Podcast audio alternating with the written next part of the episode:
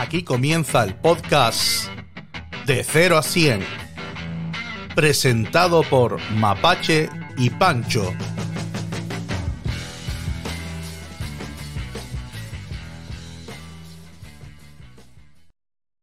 Hola a todos y bienvenidos al capítulo especial por el Día de Canarias de 0 a 100. ¿Qué tal, Mapache? ¿Cómo estás? Bien, bien, Pancho, la verdad que muy bien. ¿Tú qué tal? Yo bien también, con ganas de hacer el capitulito este de hoy. Pues sí, la verdad que sí. Pues para todos los televidentes y radioespectantes, explicarles que el capítulo de hoy es un capítulo especial por el Día de Canarias y vamos a puntuar la, las diferentes etapas y los diferentes grupos en los que hemos estado musicales y cómo nos lo hemos pasado y lo que ha sido eso para nosotros. Entonces, eh, si quieres, te convido a que empieces. Bueno, pues yo he estado en varios, en varios grupos musicales. He estado en grupos folclóricos. Eh, estoy actualmente en La Tuna. Hombre, yo no sé si La Murga se puede considerar grupo musical. Sí, hombre, para mí sí. Pues la verdad que del grupo folclórico, en este caso, voy a puntuarlo con un 80. Porque, bueno, la verdad que fue una experiencia bastante, bastante bonita, donde mm, la verdad que tocaba el timple y aprendí canciones, canciones nuevas. La verdad que el, el, digamos, el director pues también era, era timplista y me enseñó bastantes cosas. Y no le pongo un 100 precisamente porque, claro, eh, yo era el más joven y eh, la falta de gente joven en ese grupo folclórico hizo que, bueno, que, que sí es verdad que la, a lo mejor las, mm, romerías, los bailes de magos, la- las fiestas que hacíamos un poquito, pues yo me quedara un poquillo descolgado en ese aspecto. No tenía nadie con quien, con quien compartir y, y no sé, era un poco esa cosilla. Bueno, más, mira, voy a poner un 90, porque tampoco un 80 simplemente por no y, mm, y yo creo que, que era un poco, un poco, yo creo que es la gran asignatura pendiente a veces de, de, ¿no? de los grupos folclóricos. Que, que sí es verdad que cada vez, eh, creo yo, porque sí es verdad que ya estoy bastante desconectado, que hay menos gente joven. También porque, porque se ha perdido un poco esa tradición de que siempre en las familias había alguien que tocaba algo, o sea, o bien la guitarra, o bien la bandurria, o bien el Los timple, o cojones. bien algo, por... los cojones. Pero que era, mm, eh, claro, al no haber otra forma de entretenimiento, pues, pues, pues siempre había alguien que, tocaba y siempre, eh, quieras o no, si, si eso lo, lo mamas desde pequeño, pues quieras o no, eh, pues ayuda. En mi caso, mi padre sí es un forofo del folclore canario, pero aparte de los cojones, no sabe tocar nada más. Y em, tanto mi madre como mis dos, bueno, mi madre, mi madre no, pero mis dos hermanas sí intentaron aprender o bien guitarra o bien violín, pero ahí se quedaron. Y, y en mi caso fue que, que me dio la venada del timple, porque mi padre se llegó a comprar un timple porque quería aprender a tocar el timple, cosa que al final lo dejó. Y, eh, si no recuerdo mal, eh, José Antonio Ramos, ¿vale? El timplista ya fallecido, en paz descanse esté, sacó un curso online de timple. Si era verdad que estaba enfocado en lo que era el timple solista y, ¿no? y había que pagar una matrícula y demás. Y mi padre pues me pagó un año y yo me quedé en el nivel básico, que era lo que me interesaba. Y pues a raíz de ahí, o sea, a raíz de ahí aprendí un poquillo cómo él hacía el rasgueo, me veía los vídeos mil veces y iba, obviamente iba practicando. Y con eso, no me considero bueno, pero para parranda yo creo que estoy. Sí, pa- o sea, al final para pasarlo bien en tenderete y, y jaleo, digamos. Pues yo voy Sí. a, yo voy a hacerlo en mi caso en orden cronológico. Y está, he estado pensando estos días en así en agrupaciones o cosas en mi vida. Y me, no sé por qué, cuando empecé a pensar en música, en grupos de música o así, cosas en, la, en las que he participado, lo primero que me vino y que yo no te, recordaba que tenía este trauma, pero, pero ahora de repente, o sea, lo he estado como reviviendo un montón. Fue de pequeño, en, hubo un año, porque además fue una cosa que pasó en el colegio en el que yo estaba, en el, en el Ruiz de Padrón, y después desapareció, o sea, ni tenía, que fue el coro del colegio. O sea, en el colegio no había coro, de repente un año apareció una mujer que además yo la recuerdo que, te, que, que tenía técnica vocal, o sea, que no es en plan una mujer que cantaba muy bien, mm. sino era una mujer que sabía, que sabía de canto, insisto, de técnica vocal, porque además tenía, mm, tiene un nombre, pero no me acuerdo, pero el rollo este cuando canta em, usando, mm, o, sea, apoyándote en el cráneo para que lo hacen la soprano, para las notas estas altas agudas, y la nota hacía ¿Sabes la nota esta de que los dibujos animados que es súper alta cuando gritaba la soprano que se rompían los cristales? Mm. Pues la nota una vez haciendo una demostración hacía eso, que, ¿sabes? Que la tía tenía que ser buena. O sea, técnicamente, por lo menos la tía era buenísima. Pues esa tía un día apareció en el Ruiz de Padrón, en el colegio en el que yo estaba eh, matriculado, que quería hacer un coro. Y yo, es el día que empezó, ella hizo dos días de prueba, y el primer día yo estaba malo de la garganta, y el segundo día estaba recuperándome de la garganta.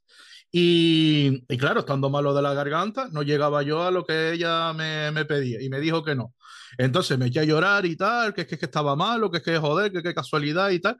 Pero insisto, yo no o sea, yo no tengo recuerdo nunca de yo quiero ser cantante o ojalá hubiera un coro en el colegio, pero era un rollo como que estaba entrando todo el mundo y yo me iba a quedar fuera y de repente me dio como un montón de rabia, sobre todo por eso, porque yo veía que había gente que estaba entrando que cantaba peor que yo y yo digo, niño, claro, porque ni siquiera es que yo ¿Te quisiera, que, claro, era como en plan, claro, este canta mal, le ponemos el registro bajo, pero es que a mí no me, o sea, a mí no me querían para ningún.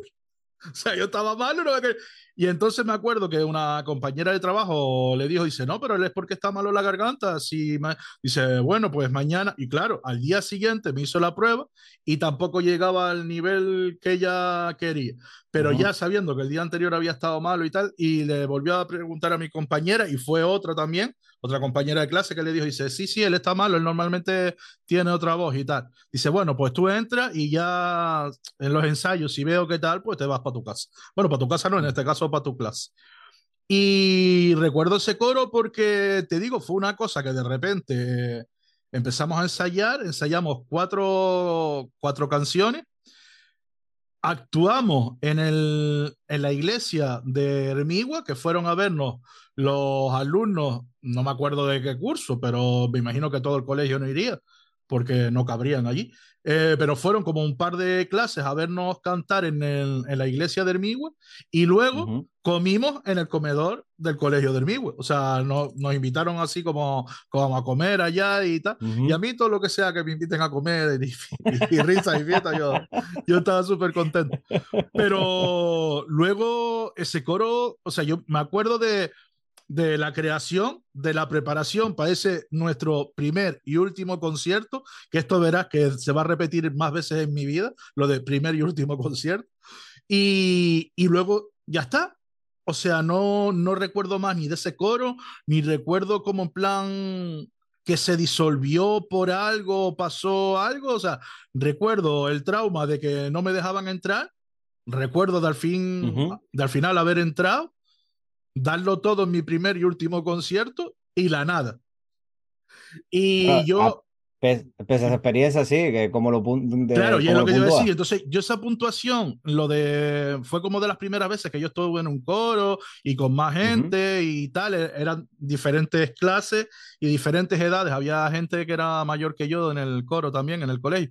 Y entonces, eh, para mí no fue tan, tan positivo el rollo Em, de mm, musicalmente o, como fue la experiencia en sí, pero tengo un magnífico recuerdo por, la, por las dos compañeras que, que fueron a hablar con la tía para que yo entrara, porque no, no eran amigas mías, eran compañeras de clase, pero sí que me vieron como jodido, llorando, en plan, joder, yo quería y tal, y fueron ellas a... Y por eso le tengo un... O sea, el otro día recordando, digo, joder, eh, y le voy a dar un 80. Porque la comida comimos en el Migua, es que niño, fíjate, lo que es la cabeza. Me acuerdo lo que comimos. Había muslos de pollo asado con papa guisada. Ah, muslos bueno. al horno con papa guisada. Y eso está, está, está de puta madre. Va. Sigue tú con, Eh, con tuya. Vale, eh, pues nada, pues yo la verdad que lo mencioné de forma cronológica. En mi caso me tocaría la, la tuna, que está claro que yo le voy a poner un 100. Lo digo desde ya. La verdad que entré, sí, entre comillas, tarde, porque yo entré a la tuna con 26 años y fue porque, porque vi un cartel en la facultad y dije, "Buah, ¿y esto de la tuna, esto, o sea, esto de la tuna qué es? Pues ni sabía. Yo, para los que no me conocen, yo estoy ¿No había visto la Derecho. película española Tuno Negro? No, Que yo no, no, que va, la- que va. Es que conocí la, la tuna por esa película. Ah, mira, no, no. Mi caso, mi caso no, yo no, no tenía ningún conocimiento ni, ni, pero ni nada por el estilo. Entonces había un cartel en, en la facultad de que buscaban nuevos aspirantes. Y yo dije, "Buah, deja ver qué, qué, qué narices es esto de la tuna. Eh, busqué, busqué por YouTube. Obviamente la- las canciones que salen en YouTube no es que sean las más bonitas, sino son las más, las más vistas por el tema del algoritmo. Y no es que precisamente sea, sea clavelito o sea de tal, sino otro tipo de canciones. Pero bueno, aún así me metí. Aún así dije, digo, mira, tal, que vi el cartel, que no sé qué, para ir para abajo y nada, fui al, al primer ensayo, me, me hicieron así un par de, un par de preguntas y tal, y yo dije, pues, yo qué sé, pues venga, pues, pues para adelante, vamos a probar. Y después de mi primer ensayo, las dos semanas siguientes, o sea, después de las dos semanas siguientes a mi primer ensayo, eh, hice mi primer viaje de tuna, que, que fui a, o sea, hicimos una parada en Santiago de Compostela y después nos fuimos a, a Braga, Portugal. Em, para aquellos que son de, de la tuna, pues mi... Ah, Pensé que iba a decir, para aquellos que son de Braga, digo, nos escuchan en todas partes del mundo, pero no sé si estamos llegando ya a Braga. Para aquellos que son de, para aquellos que son de, de la tuna, eh, tenemos una tradición que es bautizarse en la fuente. eh, y mi primera fuente fue Fonseca, eh, lo cual para alguien que no es de Santiago de Compostela, pues, y que del rollo de la tuna, pues es, un poco un, honor. La verdad que me lo pasé, me lo pasé muy bien. Sí, obviamente, como en todas cosas, hay cosas malas, pero la, las malas, la verdad es que no, realmente no es porque estés en la tuna o fuera, sino por circunstancias eh, personales, etílicas o de otro, de otra índole, pero no porque estés en la tuna. Porque donde hay gente, muere gente, básicamente. O sea que al final, cuando tienes, es que es verdad, cuando te tienes que relacionar sí, con sí. más gente, o sea, pues hay quien bien y hay quien mal. Y realmente, o sea, me lo, me lo he pasado bien, me lo, o sea, me lo he pasado espectacular. He viajado a sitios que yo creo que ni me hubiera planteado eh, ir, como por ejemplo, bueno, lo más lejos que he estado es Perú y Chile, eh, gracias a lo que es con el una tema. tuna, tío. eh, Sí, sí, sí, sí, no, y además, o sea, ya salir de eh, España, de España no, de Europa, porque, joder, es sí, sí, que sí.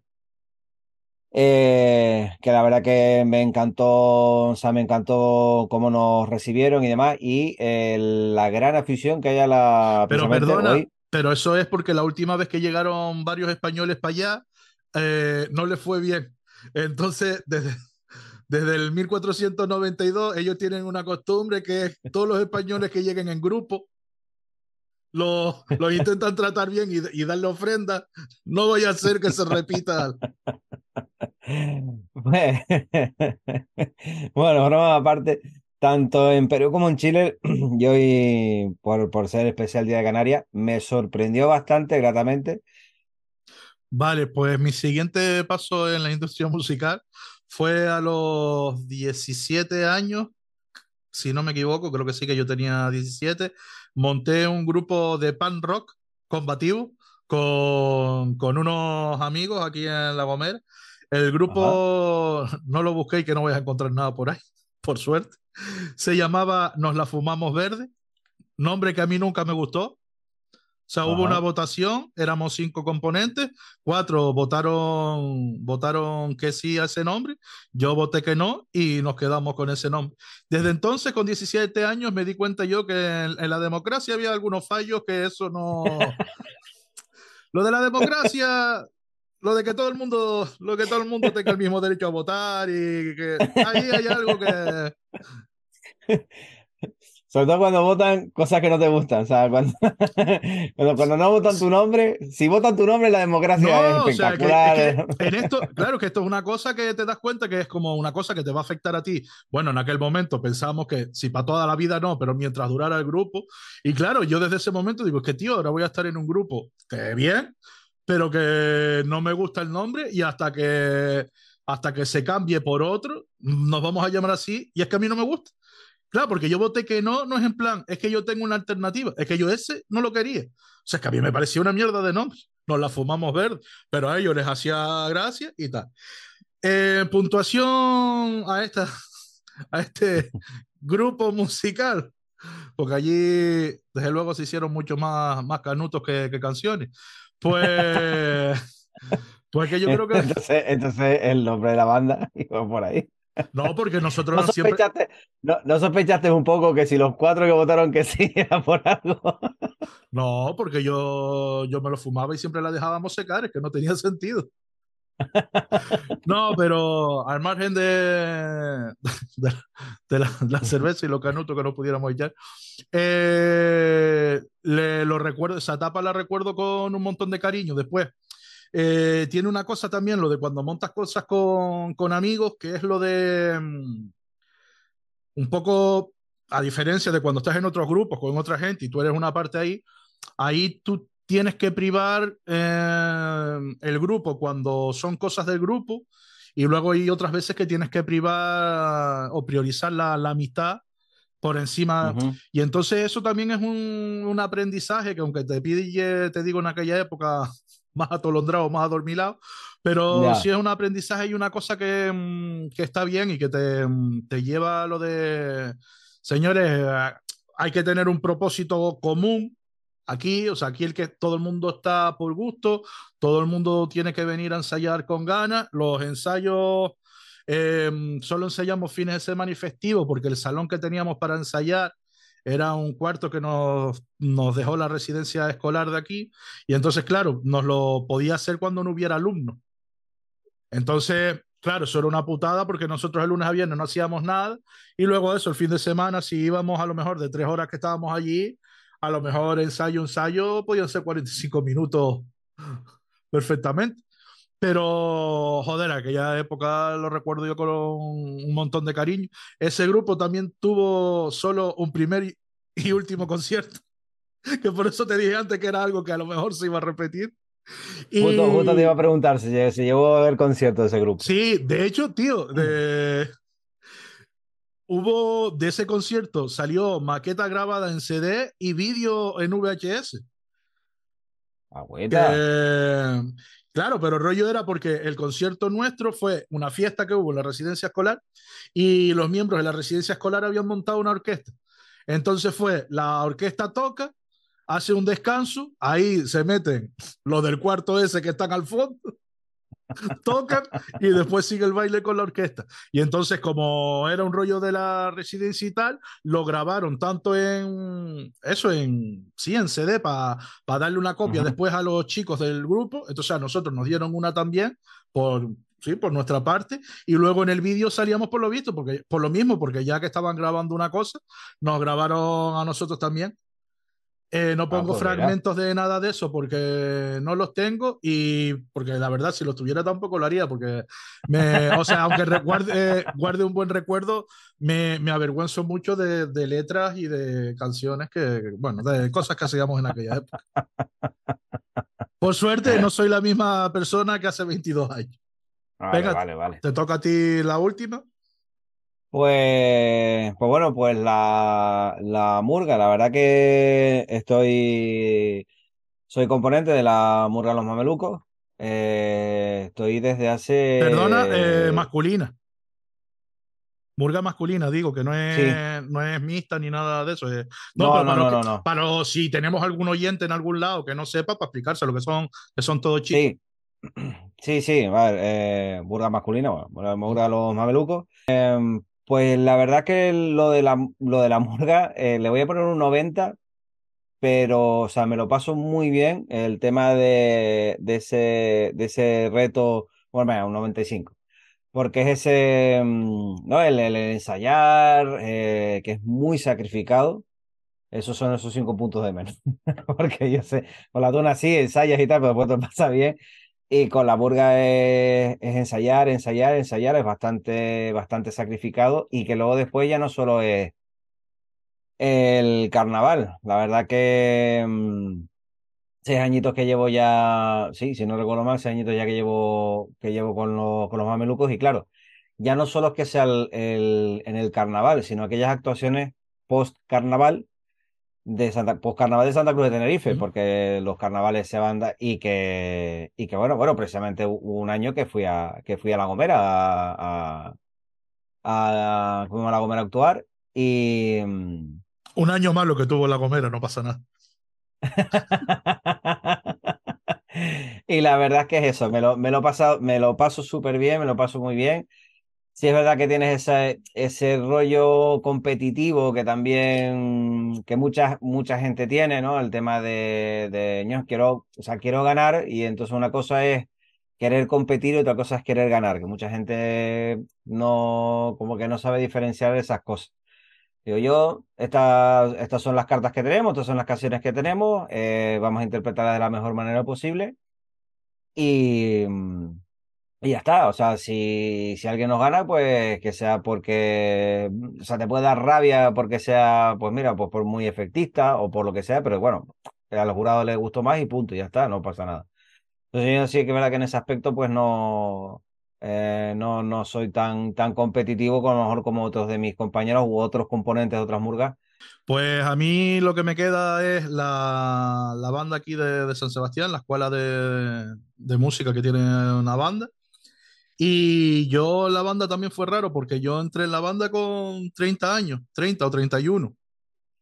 Eh, o sea, no fui un niño que estuvo en, en clases de, de música y que llegaron a darme el instrumento, la, la trompa, que es lo que toco yo la- en la banda de música. Sí, sí, te puedes reír, eh, pero se llama trompa, o sea, cuerno francés, pero en español es la trompa. Yo siempre he tocado la trompa, sí. Y bueno, es que no voy a entrar más ahí porque el chiste es muy fácil. Pero eso, con, con 30 años volví a clases de, de solfeo para adultos. Empecé con, con una trompa que me dejaron a, a dar clases porque lo que había aprendido de pequeño, lo poco que aprendí se me había olvidado. De hecho, no me acordaba ni las posiciones para sacar las notas. Y empecé básicamente, básicamente, sí, es que empecé de cero, se puede decir, porque incluso el Ujú. solfeo me acordaba de, de las notas, pero toda la, la velocidad que pudiera haber tenido yo solfeando de pequeño la había perdido todo. Y en un año quedé yo en la banda, que yo cuando volví a clase fue porque, no sé, quería tener como una actividad, algo por las tardes que me... Yo había tenido una ruptura y quería tener tiempo por las tardes ocupado, hacer algo. Y entonces me metí un poco ahí. Según fui en las clases mejorando y empecé con las clases de, de trompa también mejorando, me dijeron para que fueran sellos de la banda. Y yo dije que yo no quería tocar en la banda porque la banda, además recuerdo, yo creo que se lo dije, el que me daba a mí las, la- las clases de, de trompa era el director de, de la banda en aquel Ujú. momento, Marco Luján Beltrán, creo que es. Desde aquí un saludo para él si nos está oyendo. Y, y me acuerdo que le dije a Marco, digo, que yo no quiero entrar en la banda porque la banda son pasodobles, marchas de procesión y, y música para viejo. Digo, yo si la banda hiciera otra música, que fue lo que me pasaba también, por ejemplo, cuando me decían de meterme, porque el- la escuela de música, aparte de, de banda, tiene coro también. Y yo no, no me metía en el coro por lo mismo, porque el repertorio que tenía el coro a mí no me motivaba nada.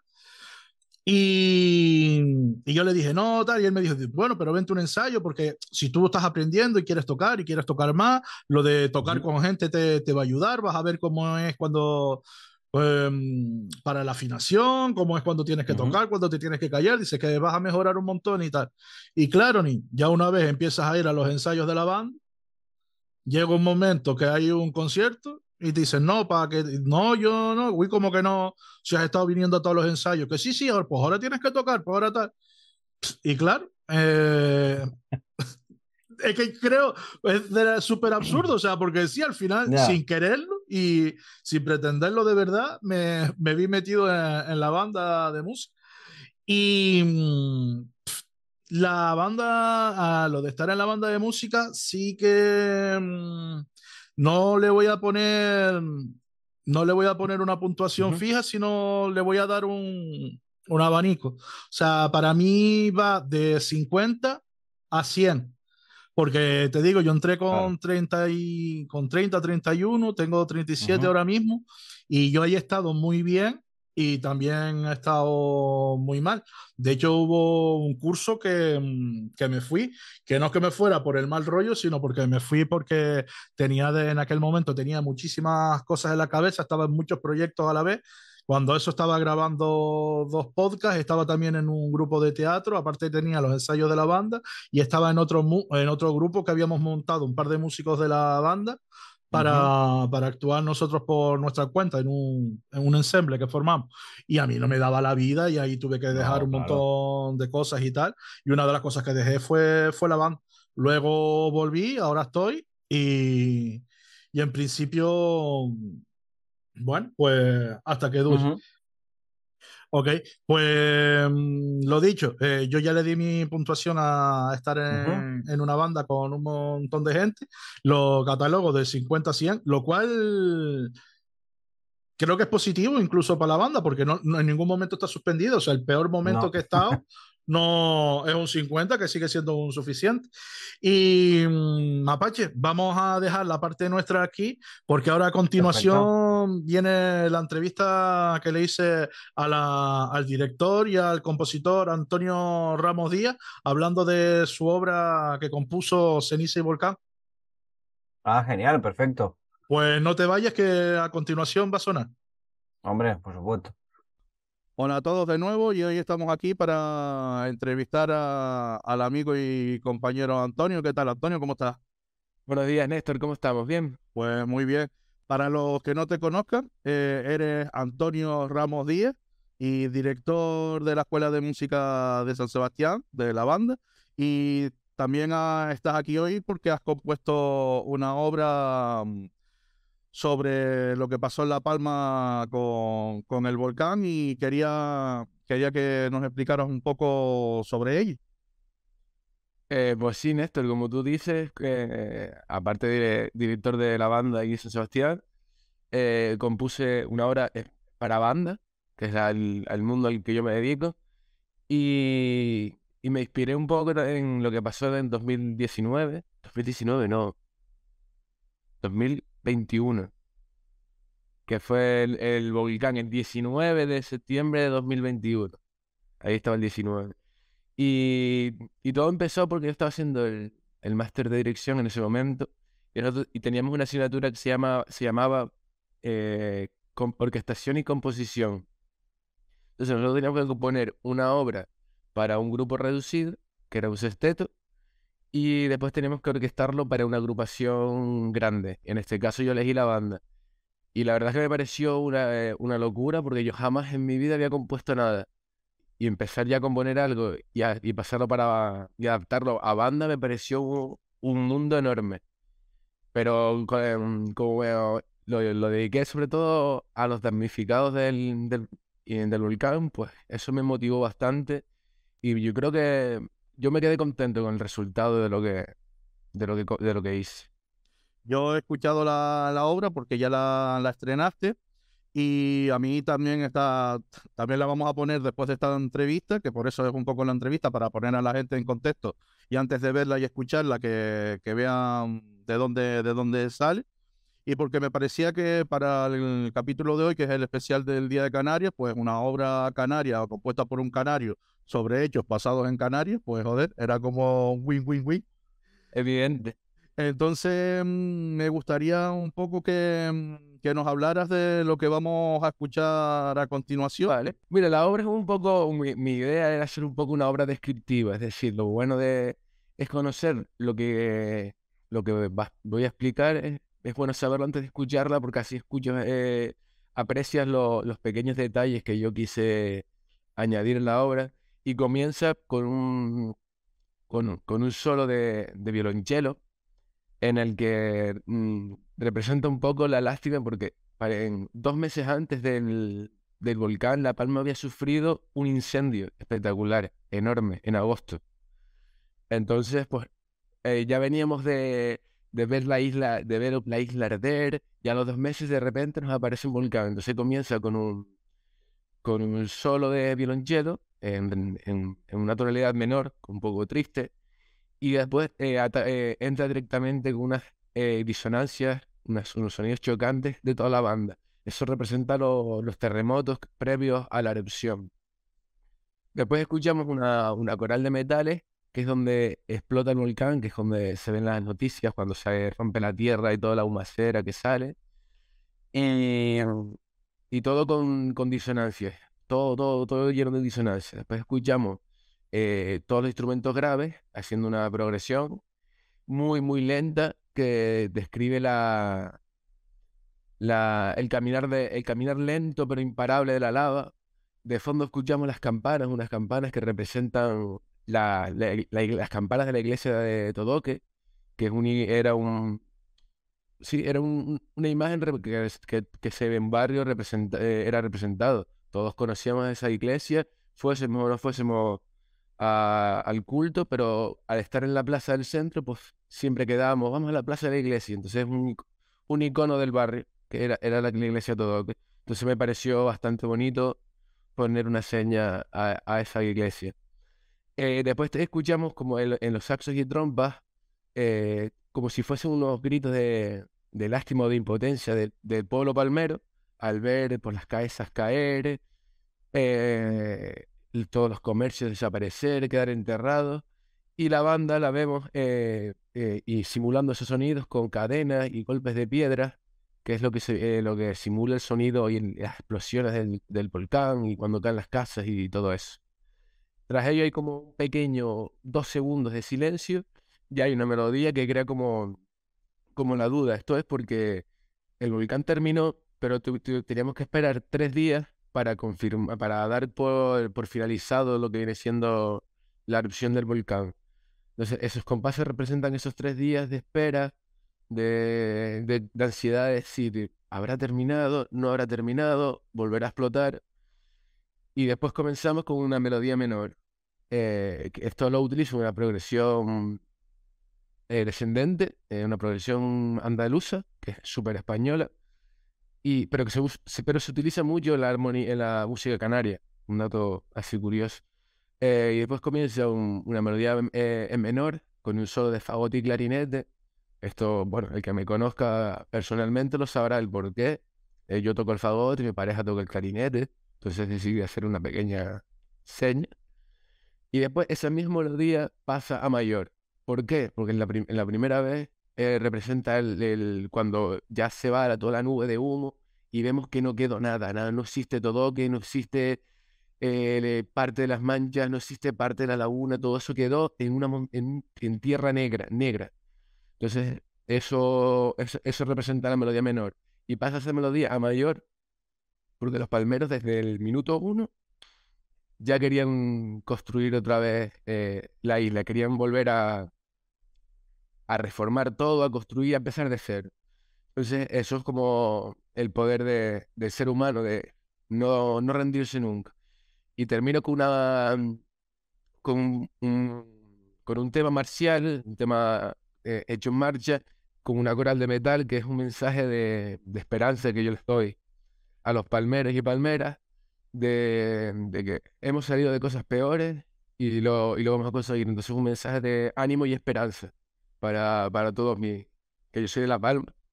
Entonces, para todos mis paisanos. Pues ya habéis tenido la explicación y sabéis un poco quién es Antonio. Así que ahora a continuación os dejamos con, con el vídeo para que veáis la actuación.